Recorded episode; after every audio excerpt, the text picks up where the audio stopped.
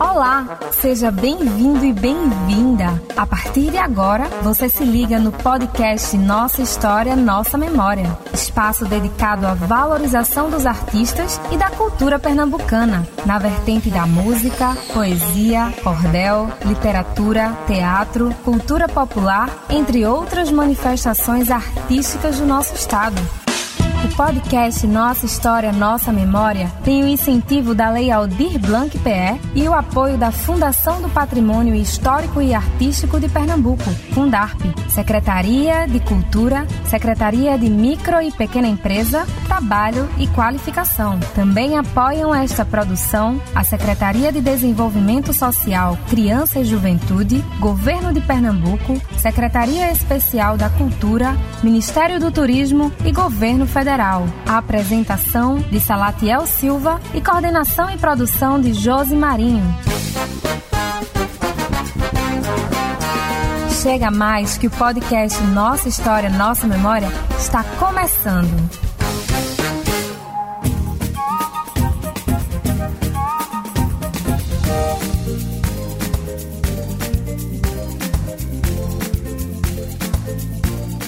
Fala pessoal, sou Salatiel Silva, jornalista e produtor cultural. Estamos começando agora o podcast Nossa História, Nossa Memória.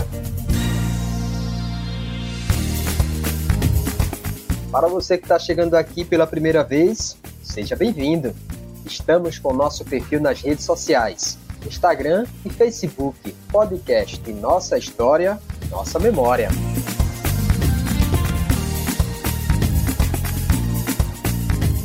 Todos os episódios sobre essa série ligada à cultura pernambucana estão disponíveis no Spotify ou na sua plataforma de áudio preferida.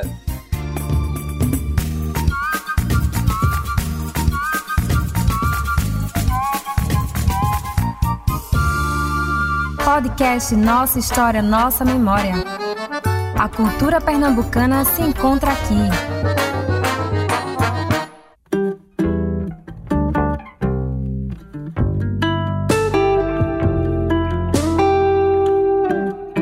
Nossa conversa de hoje é sobre patrimônio cultural e também a cultura do artesanato. Estamos falando da figura do patrimônio vivo de Tracunhaém. Ele que é historiador, cursou História na Universidade de Pernambuco, já foi ex-secretário de Cultura e ex-diretor de Turismo do município de Tracunhaém, aqui na região da Zona da Mata de Pernambuco. Estamos falando dessa figura ilustre que dedica sua arte por meio da confecção de bonecos de barro. Estamos falando de José Edivaldo Batista, o mestre Zusa de Tracunhaém.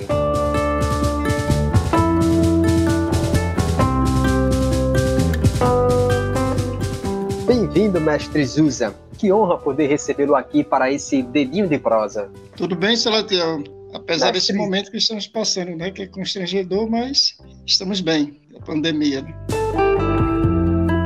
Mestre a gente já deu uma, uma introdução da sua relação com a arte, do barro, enfim, tem uma influência muito forte na sua vida. Mas conta pra gente de onde é que vem essa sua relação, essa herança, né, essa tradição do artesanato de barro na sua vida?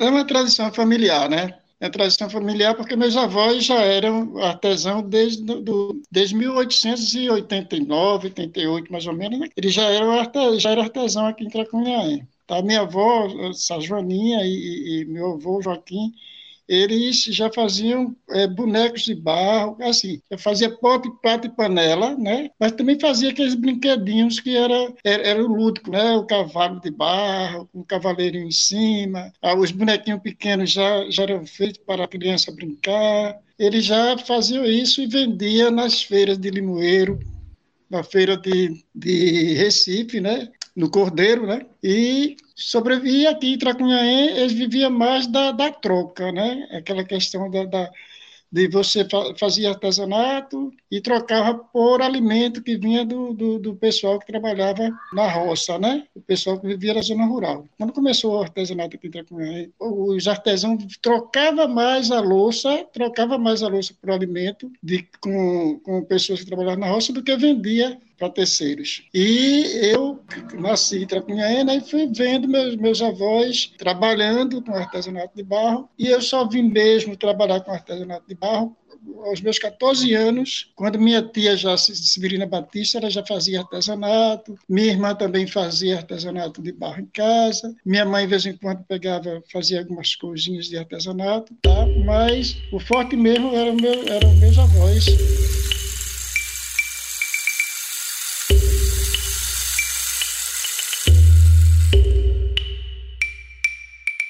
Senhor falou aí na nossa conversa já de abertura sobre esse artesanato utilitário, né? Que, que eram peças da época, como mis, é, panelas de barro, por que nessa época, o senhor contou agora, que não existia tanto valor comercial, mas era uma troca de bens? Era uma situação de pobreza da época em que as pessoas ainda não tinham dinheiro e trocavam seus bens artesanais é, por alimentos? Justamente, é, é, é a troca de, de, de, alimento, né? Você, em vez de vender, você trocava pela mão de obra, né? Era a troca de, do, da produção pela mão de obra. Tracunhaém também começou assim, com essa questão da troca dos alimentos, em vez de vender, porque não existia essa questão de turista para comprar, de, de, de, ter revendedores de artesanato. Não existia isso. Tá? A gente é que saía daqui para vender lá fora. E o que, so, o que, que sobrava, né, é o excedente, era trocado por alimentos, tá certo? O excedente do, da, da produção. E você sabe contar por que, que sua família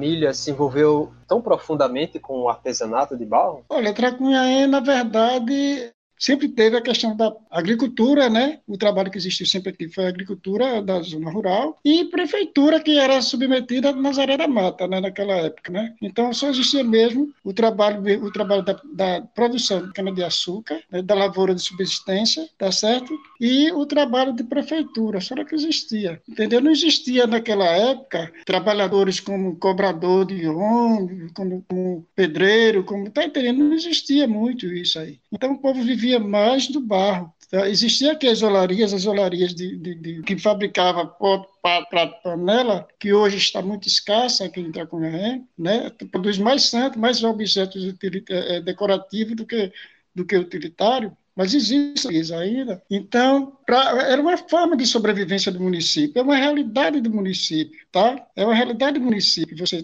é, é trabalhar com barro. Hoje, Tracunhaém também sobrevive somente mais do artesanato do que da, do trabalho da lavoura da cana-de-açúcar, né? Você sabe que os engenhos praticamente acabaram, né? Se acabou os engenhos, né? Existem engenhos sim, mas a plantação de cana, a lavoura da cana-de-açúcar é escassa os engenhos fecharam, né? Justamente, as moitas, né? Dos engenhos, né? Então, hoje, existe aqui em Tracunhã o pessoal que trabalha com artesanato de barro e, e, e quando não tem a prefeitura, é, o, as pessoas saem para trabalhar lá fora na, em fábrica, é, cobrador de ônibus, é pedreiro, fazendo biscate, propriamente dito, né?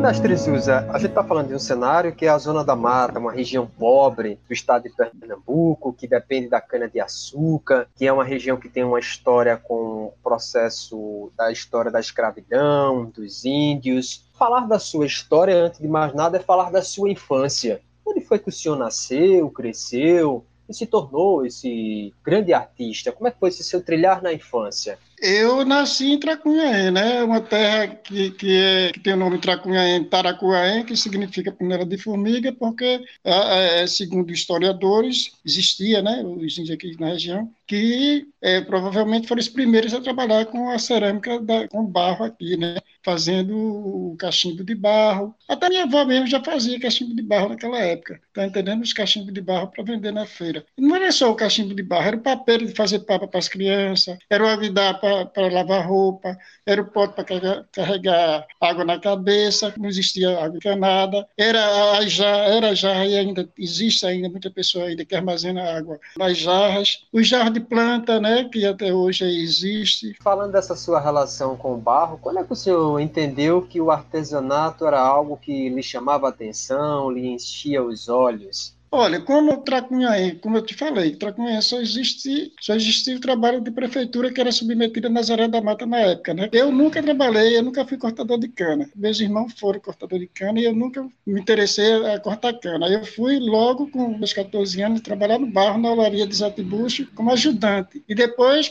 posteriormente, eu fui trabalhar com Tiago Amorim, fazendo os meus próprios trabalhos. Ajudava nos trabalhos de Tiago Amorim, a montar as peças junto com Tiago Amorim, mas nas horas vagas fazia meu, meu próprio trabalho que até hoje eu desenvolvo, mas não tem nenhuma relação de identidade com o que o Tiago faz. O meu trabalho é totalmente diferente. Sempre foi, né? A Chifoga, as primeiras que era chamada de Mulher de Ninguém, e depois o, o, os Santos, né? Agora, os Santos também não tem nada a ver com a espécie que o Tiago faz, mas que tem um certo incentivo por parte de, de Tiago Amorim na, na, na, oficina dele naquela época. Na verdade, até hoje, não é aquela questão, o interesse pelo barro, entendeu? O interesse por trabalhar para o barro. A palavra certa, é, é, Salatiel, é a necessidade de sobrevivência.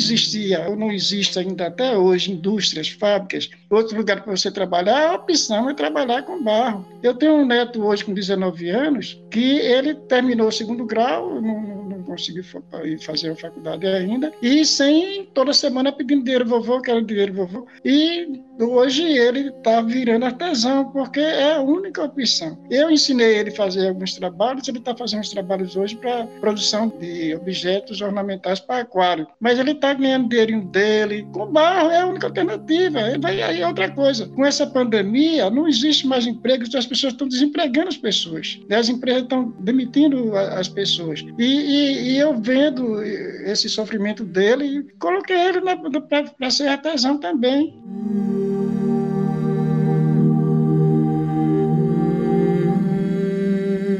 Ele já está envolvendo a irmã, que tem a minha neta com 16 anos, ele já está envolvendo o pai dele, tá? Mas é uma forma de sobrevivência. Aí esse menino vai sair daqui para trabalhar onde que as fábricas não estão mais pegando ninguém para trabalhar. Se por acaso o, o, forte fosse a lavoura da cana de açúcar, talvez ele fosse ser um cortador de cana hoje de novo, véio. terminar o segundo grau, né? E não ter uma opção de, de vida profissionalmente, né? Gente, meu, meu neto hoje está trabalhando com artesanato de barra por uma necessidade pessoal dele, uma forma de sobrevivência, de, de sobrevivência.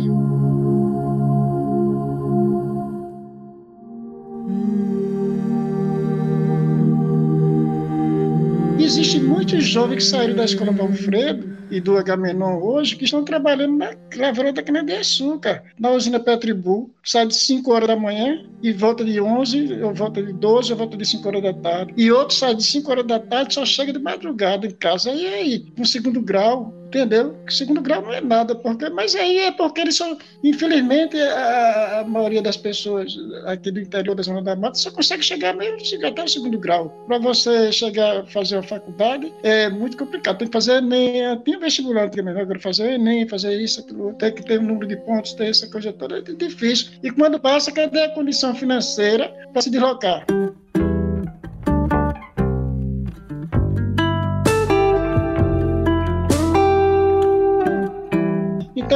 Fui uma pessoa teve sorte. Naquela época, negro, né, desempregado, trabalhando com artesanato, e consegui estudar no Santa Cristina da Nazaré da Mata, que é o colégio de rico, que é, até hoje é o colégio de rico. Eu estudei no Santa Cristina, né, e eu consegui a ajuda de um, ajuda de um, de um amigo, ajuda de outro amigo. Eu não tinha asfalto para Nazaré da Mata, era estrada de barro, né? A gente ia numa Toyota, só o único carro não tinha esse. Hoje tem mais facilidade, tem, tem os ônibus da prefeitura, tem isso aqui, mas naquela época só tinha uma Toyota, que a gente saía daqui, alugava uma Toyota, pagava por mês para ir estudar em Nazaré da Mata. No... E depois eu consegui ainda fazer uma faculdade naquela época, em 1983, velho. Vim, vim fazer pós-graduação agora, vê só como é a dificuldade. E mesmo assim eu não não não estou utilizando minha, minha minha graduação para sobreviver. Eu estou trabalhando com artesanato de barro.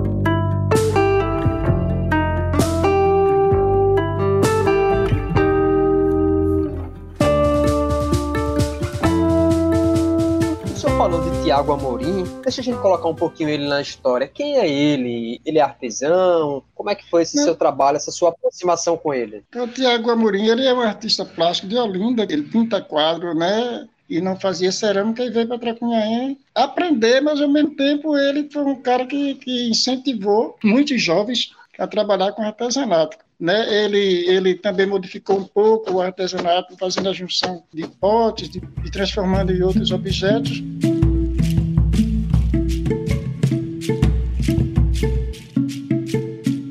A gente tem uma, uma história né, da, da cerâmica utilitária. Mas aí, a, a, questão de Lídia, Zezinho, Maria Amélia, é, Severina Batista, minha tia, é, eu mesmo, né, e outros artesãos aí, como foi que surgiu esse, o santo em Tracunhaém? Tá entendendo? Estou fazendo um trabalho aprofundado em cima disso, para ver que escreva alguma coisa.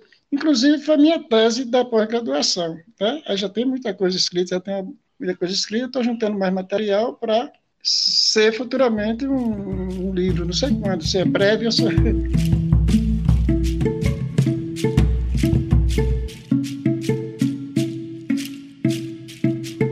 falar nessa sua relação de família, de tradição, né, essa coisa do artesanato que já atravessa quase 100 anos dentro da sua família. Justamente. Tracunhaém é a capital do barro, mas é uma cidade que historicamente tem esse envolvimento com a arte, né? Cada rua, em cada bairro, há sempre um artesão, uma olaria, alguém produzindo, é isso? Tem sempre alguém produzindo. Na verdade, eu tô, meu, meu ateliê está sendo aqui em casa mesmo. Eu tinha um ateliê lá no centro, mas eu por motivos particulares, eu me mudei e estou trabalhando em casa. Aí eu tenho minha oficina de fundo de quintal, mas devido à pandemia, você sabe muito bem, as vendas estão sendo online, né? E aqui na, na, no meu terraço eu vou montar a loja, né? Não estou lá no centro, não. Eu estou mais afastado do centro meu nome já, já, já é um nome, não é um grande nome, né, mas já é conhecido, né? É, as pessoas me procuram pela internet e eu estou fazendo minhas vendas via internet. E aí, por falar agora sobre o artesanato, você falou de olaria, desse ateliê. Vamos falar agora do seu trabalho enquanto artesão. Que peças, que obras o senhor produz? Eu produzia o, a era o que chamava também antes Mulheres de Ninguém, umas esculturas que parecem gêmeos, pessoas agarradas, né? na década de, de 80, mais ou menos. Eu fazia isso. Vendi muito, eu estou voltando a fazer algumas ainda. É, aí agora eu estou fazendo santo, né? Através desse santo novo, né? que é um santo diferente, que é um santo mais voltado para a, a, com, com a fisionomia mais mais da, de pessoas da região, com pessoas mais nordestinas. Os meus santos são bem nordestinos, é, e muito, muito mais voltado também para o semblante negro. E eu uso uma roupagem totalmente diferente dos meus santos, que é a estopa, né? É um bordado que eu faço nela, uma, é, é um alto relevo e baixo relevo, que é mais voltado, parecido com, com a juta, né? Com a estopa, que que é o voto de pobreza do santo.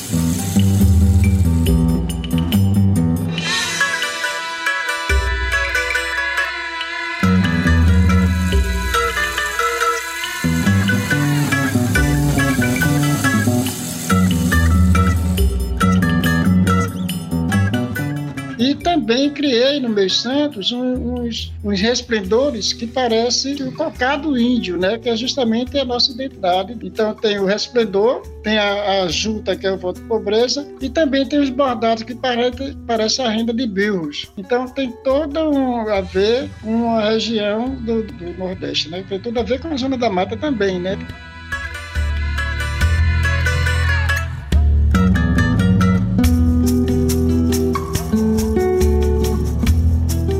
Trabalho é totalmente diferente de outros centeiros. Aí eu fui convidado para ser para participar da FENEARTE. Eu sou um dos mestres da FENEARTE, um dos mestres de Pernambuco, né, na FENEARTE. Já fui premiado na FENEARTE, tenho peças em Portugal, tenho peças tem, foi lançado um livro também, é, é Sacred de Arte, lá nos Estados Unidos, na Universidade Indiana, que tem umas oito, sete páginas com o meu nome, com o meu trabalho. Entendendo? Recebi o título de comendador em, em 2017, Universidade Palmarense de Letras. Aos poucos, aí meu nome foi crescendo e hoje você clica no Google e você vai encontrar vários links que falam sobre o meu trabalho. Quando é que o senhor entendeu que essa arte sacra que o senhor produz precisavam ganhar tonalidades e elementos do Nordeste, de Tracunhaém, da cultura local? Quando é que o senhor entendeu que era hora de começar a colocar traços seus num projeto de arte? Olha, na verdade, o, o, o, artista ele tem que ter essa sensibilidade, ele tem que ter essa noção da criatividade, ele, ele tem que ter uma identidade própria, ele tem que buscar uma identidade própria para poder ele se destacar entre outros, né? Não ser melhor do que outros, mas se destacar entre outros. Então, quando eu busquei trabalhar isso, surgiu de repente, entendeu? Quando eu tive também um momento de, de entregar alguns trabalhos com uma, com uma certa pressa. Quando eu fui dar acabamento na peça, em vez de fechar aqueles furos que eu faço com a caneta, eu deixei aberto. E foi aí que eu descobri que era uma coisa nova, que era diferente de outras coisas. Foi aí que, quando eu picotei com a caneta, eu descobri que era diferente. E quando eu botei o resplendor, eu também senti que tinha ah, muita coisa a ver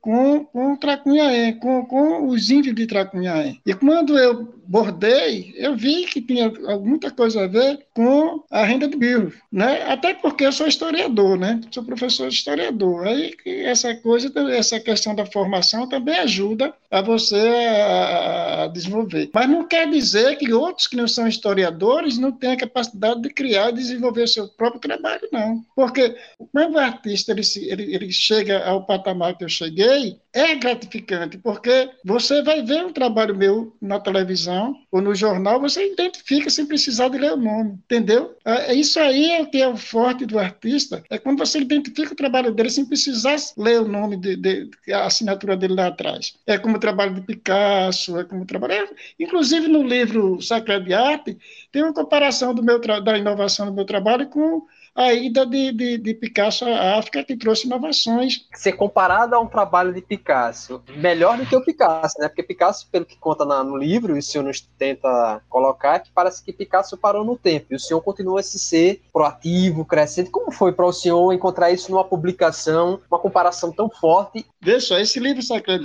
foi um pessoal que foi para Vina Chuca e Henri Glass, que vieram dos Estados Unidos, fazer uma pesquisa e escrever um livro sobre é, é, os santos católicos e o candomblé no Brasil. Então, aí, quando eles fizeram isso, eles vieram no meu ateliê, conversaram comigo. Eu nem sabia que era, assim, eles falaram que era para um livro, que era para futuro livro. Pra... E quando eu vi, eu recebi em casa já o, o livro chegou pelos correios, com sete páginas falando do meu trabalho. E, e, foi gratificante e está sendo gratificante ainda. Né? Pena que a gente não encontra esse livro por aqui, foi lançado lá nos Estados Unidos.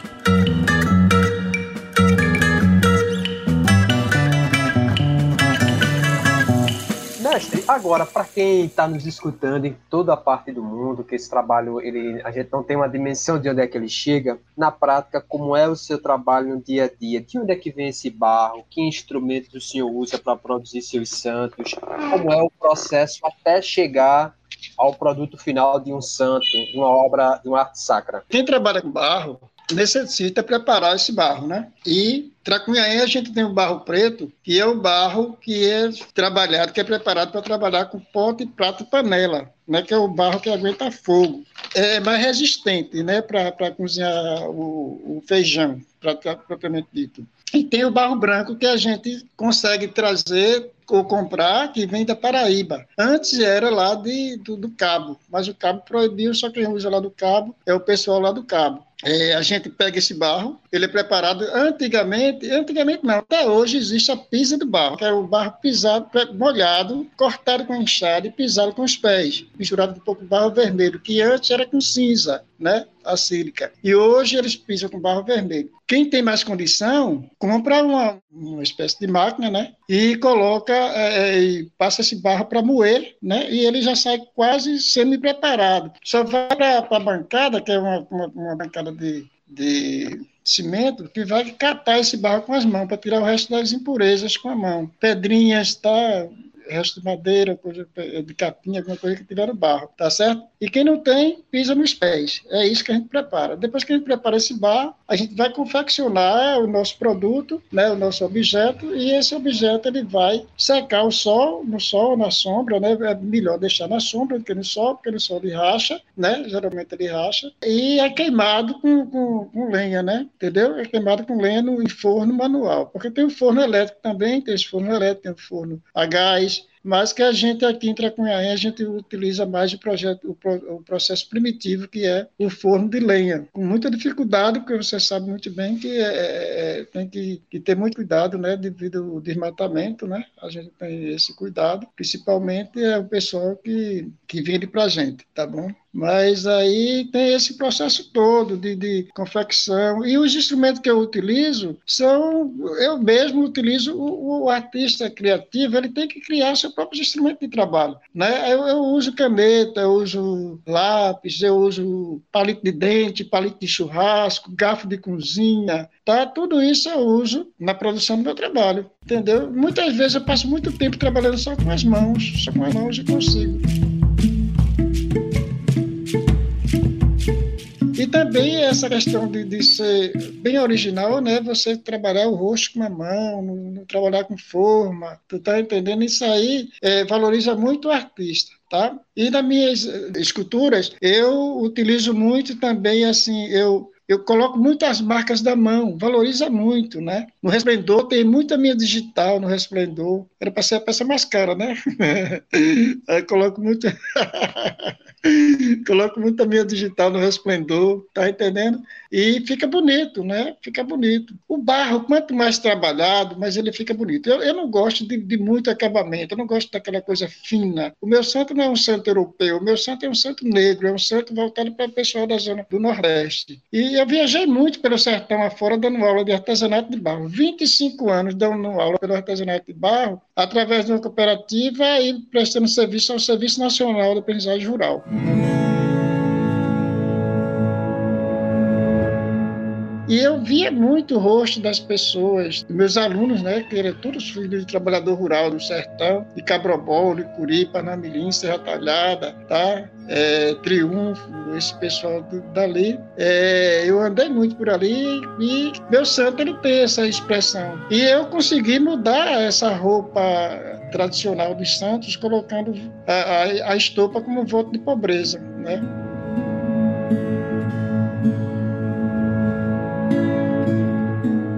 Mestre, e agora falando da construção do rosto desses personagens, desses santos. O senhor está dizendo para a gente que o senhor tenta colocar o que? As dores, os sentimentos, as expressões que retratam pensamentos. Quando você faz o santo, tá certo? Geralmente ele sai com a expressão de sentimento do momento em que você está. Sabia disso? Às vezes eu já tenho feito o santo. Se você está abusado, o santo sai com aquela abusada. Se você está triste, o santo sai com aquele. É o filho teu, menino. Está nascendo de você. É o filho teu. Você está criando aquilo ali na mão. Está nascendo de você. Então, quando você faz, quando você está alegre, o santo sai com o rosto alegre. É tão engraçado que você começa a trabalhar ele e você percebe, às vezes sai com um sorriso, às vezes quando você está meio chateado, está meio abusado, a boca sai com um sorriso mais assim, o olhar sai mais de tristeza, ou então sai com um semblante mais alegre, né? Meu santo costuma furar os olhos, assim, a boca grande, os lábios grandes, feito meu.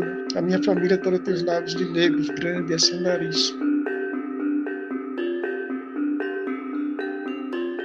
Olha, é tão engraçado que você que, que você vem conversar com os artistas de Tracunhaém, principalmente na época que o Zezinho era vivo, você, ele falava isso e, e é verdade. A questão do, do, do sentimento. Severina Batista, minha tia mesmo, que era artesã imaginário, que ela criava os santos com Nossa Senhora da Agonia, Nossa Senhora das Dores, ela fazia do jeito que ela queria. Quando alguém via reclamar, ela reclamava. Ela, ela achava que não, tá certo, é desse jeito mesmo. É como meu santo mesmo. Meu santo, ele, meu São Pedro, ele tem uma chave grande. Já vieram me perguntar, eu fui bem, eu fui bem, fui grosseiro, né? Porque eu disse, ó, se o céu é grande, por que a chave não pode ser grande, né?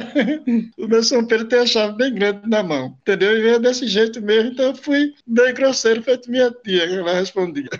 Qual que é mais pedido pelo público ou que o senhor acha que é mais fácil de produzir? Tem um santo que o senhor acha que é mais simples? O mais fácil, o mais vendável é o São Francisco. Onde é que o senhor busca inspirações para confecções dos santos? É uma leitura da Bíblia? É uma busca pelo inconsciente? É o olhar para a natureza? No meu caso, a inspiração veio mais pela, como eu te falei, vou falar a verdade, mas pela necessidade de vender pela necessidade de, de, ganhar um dinheirinho a mais, porque o santo é diferente da, do, da arte utilitária, tem outro valor, e principalmente quando você se destaca como artista. Aí eu optei para fazer santo mais pela necessidade de sobrevivência mesmo, tá? Mas também não, não, posso dizer que foi pela fé também, porque eu sou católico. E, existia aqui os artesãos, os primeiros artesãos como Lídia Vieira e Severina, que é justamente essa história que quero contar no livro futuramente, que vou ver se eu tenho coragem de escrever, de terminar esse livro. É, é essa história do, do, do santo que ainda hoje tem muita gente que não faz santo por conta do medo de ser castigado, né? De não queimar o, o santo, de fazer o boneco de barro dizer que é santo. Lídia Vieira não chamava de santo, chamava de boneco, mesmo boneco. O povo chamava de santo para ela fazer o boneco dela, porque ela tinha medo de chamar de santo com medo do castigo de Deus. Tu tá entendendo? Então tem gente ainda que não queima santo, que não faz santo, então, principalmente evangélico, né? Evangélico não faz santo.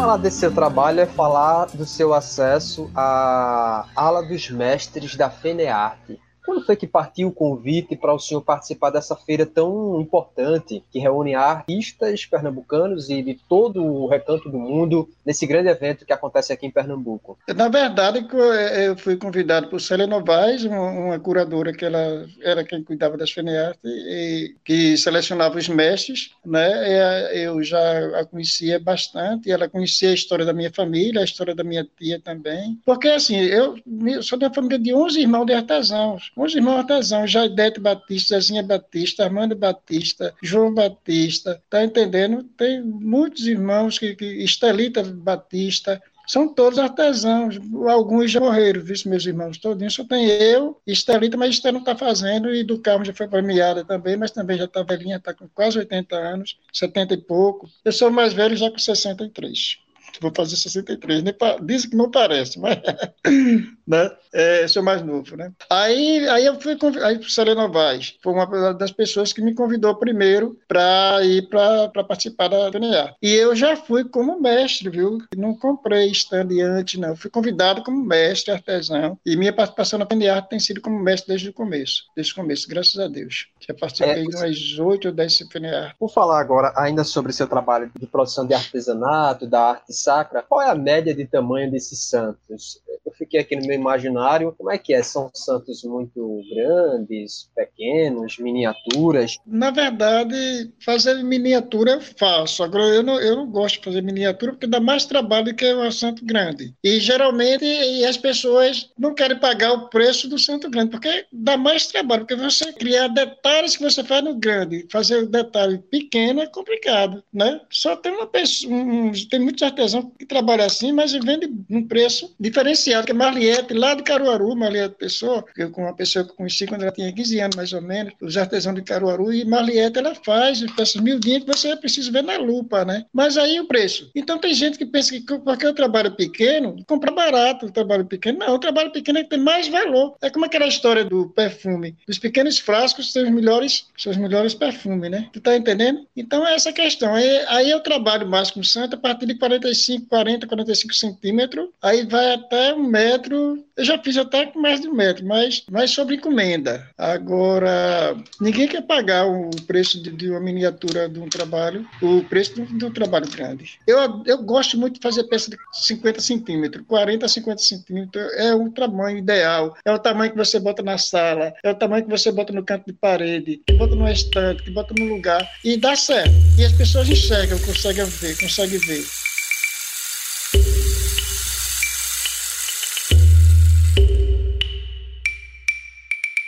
Falou que está com quase 63 anos, começou a produzir arte em barro desde os 14, levando em consideração esse tempo, são quase 50 anos de dedicação à produção do artesanato. O senhor consegue mensurar quantos trabalhos é, o senhor já produziu? Tem uma média de edição? O senhor consegue estimar? O senhor faz uma ideia, mais ou menos? Dezenas de milhares. Porque a gente não consegue né, é, contabilizar o que a gente vem produzindo desde quando 14 anos de idade, desde uma certa idade. Né? E outra coisa, são tra... meu trabalho, eu não tenho um trabalho repetitivo, tem um trabalho parecido, São Francisco, São Francisco, mas nunca sai igual, assim, às vezes a roupa sai diferente, o movimento do braço é diferente, o rosto é mais parecido porque é, é meu, né? é uma arte minha, né? então o rosto tem que ser. Se você entrar no, no, no Google, você vai ver é, Mestre Zusa, Jornal do Comércio, Diário de Pernambuco, UOL, Projeto Artsol, é, Artesanato Brasileiro, entendeu? Você vai encontrar muita coisa. Aí você vai encontrar também vídeos, filmes, né, que foram feitos aqui em Tracunhaém. Eu participo do, do vídeo feito pela Rede Globo em 1983 aqui, mas nesse eu participo falando do artesanato e cantando uma música. Que peças, assim, para onde foi que o senhor já produziu, assim, para o cinema, para a televisão, para outros países? De onde é que vieram os seus pedidos e para onde foram esses trabalhos tão importantes? Olha, teve, tem uma menina chamada Vilma Calveto, que ela, todo ano, ela levava alguns trabalhos meus para participar da, de uma exposição itinerante no, nos Estados Unidos, Itália, França, entendeu? Só o meu trabalho, não era eu presencialmente, mas meu trabalho na itinerância, num conjunto de obras que ela levava de, de, de gravatar, né, para fazer a mostra Brasil lá nos Estados Unidos. Eu tenho vários certificados que estão guardados ali. É, eu estou enganado enganado ou o senhor já teve alguma peça sua nas novelas da Globo, em algum filme da Globo? Teve participação, teve alguns trabalhos mesmo. Várias galerias de arte de outros estados têm é, artesanato meu. Porque, assim, tem muitos clientes que compram é, e levam para suas galerias em São Paulo, Rio de Janeiro, e muitas vezes é aproveitado no cenário de, de novela. E, assim, sempre é arquiteto, né? Muitos arquitetos é que procuram meu, meu, meu trabalho para decorar casas, para, entendeu? É muito interessante.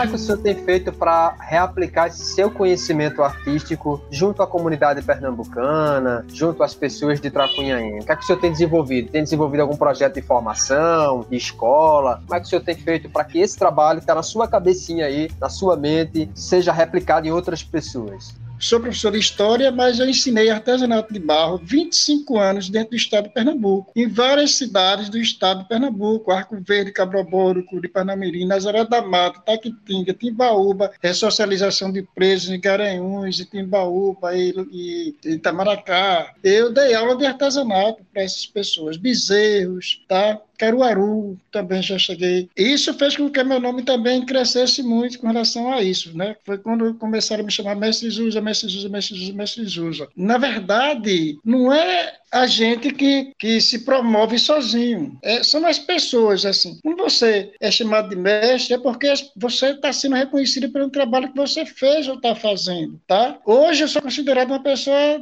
nesse, nesse patamar, né? De mestre griot, de, de, de uma pessoa que tem um certo conhecimento, tem uma certa bagagem cultural voltada para é, o trabalho de artesanato. E ainda mais me envolvi muito com a relação da cultura da Zona da Mata Norte, né? Que é rica rica em maracatus, é rica em coco de roda, é rica na ciranda, é rica nos blocos. Então, eu me envolvi em um montão de coisa disso. Até hoje, eu me envolvo em grupos culturais, independente do trabalho artesanato que eu faço. Aí, na questão da formação, eu criei, eu, eu, eu já fiz dois projetos, é, Oficina de Transformação de Barro e Formação de Novos Oleiros. Aí, nós conseguimos formar vários oleiros aqui no meu ateliê, é, eu sendo o carro-chefe da, da história, né, o professor instrutor, e com mais um artesão oleiro, né, Geraldo Graciano, que deu, a, a, é, ajudou a ensinar o pessoal a trabalhar com, com o torno, que é hoje uma carência entre a necessidade de, de se formar novos artesãos, né? novos artesãos, novos oleiros, artesão oleiro, né? porque os que temos hoje, eles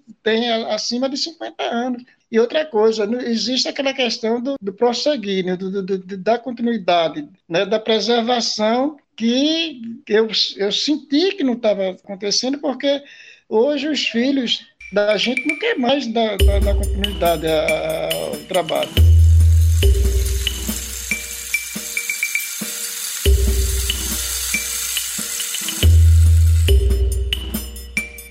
E aí, eu sou artista, eu sou artesão, por que eu vou ter vergonha de, de, de estar com a mão molhada de barro? Ou os pés sujos de barro, né?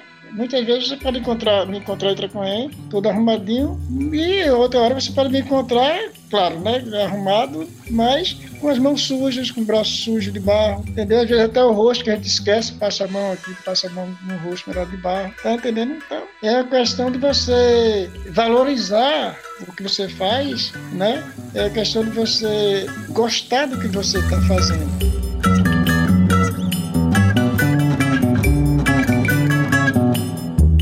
Agora veja só, é, o que eu sinto muito aqui em Tracunhaém é a falta dessa valorização, né? Porque você vê na casa do, do próprio artesão peça de barro, tem para vender, mas para decorar a casa dele não tem. Enquanto vem o, o ricos e compra uma peça da gente para decorar, compra por 300 reais, 500 reais, mil reais, dois mil reais, três mil reais, um trabalho para botar em casa. E o, próprio povo da comunidade não valoriza. Tá entendendo? É casa de ferreiro espeto de pau, aquela história.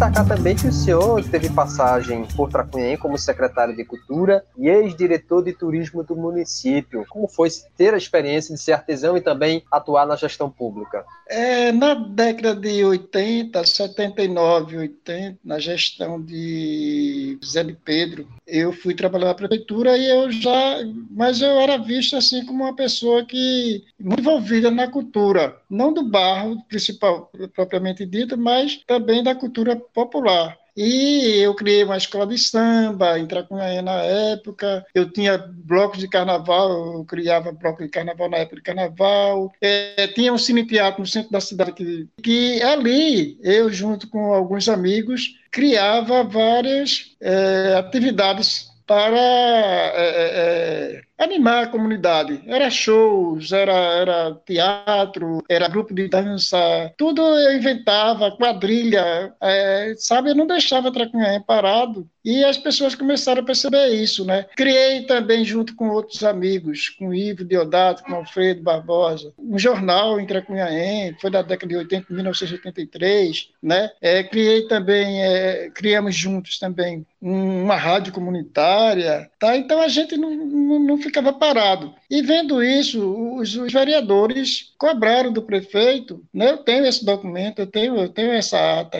guardada. Aí foi criada a primeira Secretaria de Cultura e Artesanato, e eu fui o primeiro secretário de Cultura e Artesanato de Tracunhaém, onde atuei durante, naquela época, seis anos, né? Seis anos, né? Aí depois voltei noutra gestão, como diretor de cultura, um ano, e depois voltei Passei mais quatro anos no, outra gestão é, como diretor de cultura.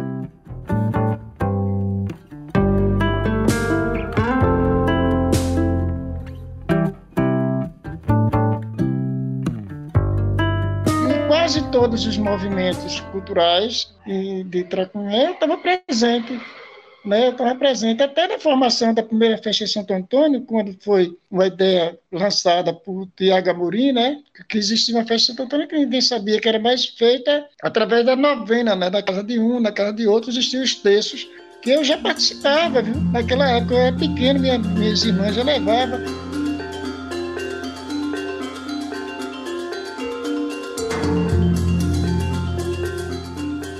A gente criava muita coisa. Aí Tiago Amorim, na época que veio para cá trabalhar com artesanato, ele também ele fez com que Tracunha despertasse muito como uma cidade de interesse turístico, né? trazendo muito turista de, de, de Recife para cá, cantores como Gilberto Gil, Elba Ramalho, Alceu Valença, é, Geraldo Azevedo, todo esse pessoal vem para cá. Inclusive, um dos shows de Elba, foi o primeiro show, um dos primeiros shows de Elba, foi aqui em Tracunhaém. Um dos primeiros shows dela, ela não era nem conhecida direito. E ela, e ela participou desse show, organizado por Tiago Amorim, e eu também estava junto. Flávio Império foi que fez o cenário, e nós criamos o, o Baião de Dois que foi Geraldo Azevedo e Elba Ramalho. Inclusive, a entrada desse show foi um medalhão de barro que a gente fazia um medalhão de barro colocado no, no, numa ponteira, né? Uma criatividade de Tiago Amorim junto com a gente.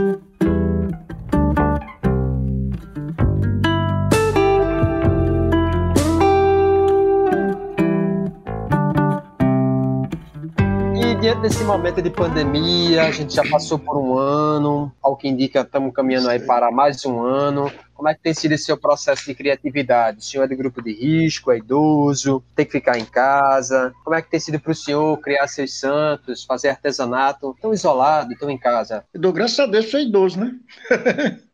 Graças a Deus você é idoso, né?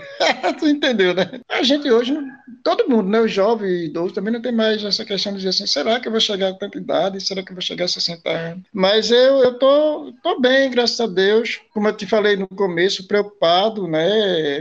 Meu filho vem aqui, não quer que eu saia. Para ir na padaria, eu ligo para neto de comprar pão, tá? Eu, eu evito muito sair na rua na verdade, eu gostava de tomar uma cervejinha até uns 40 dias sem tomar uma cervejinha, nem em casa, nem em casa.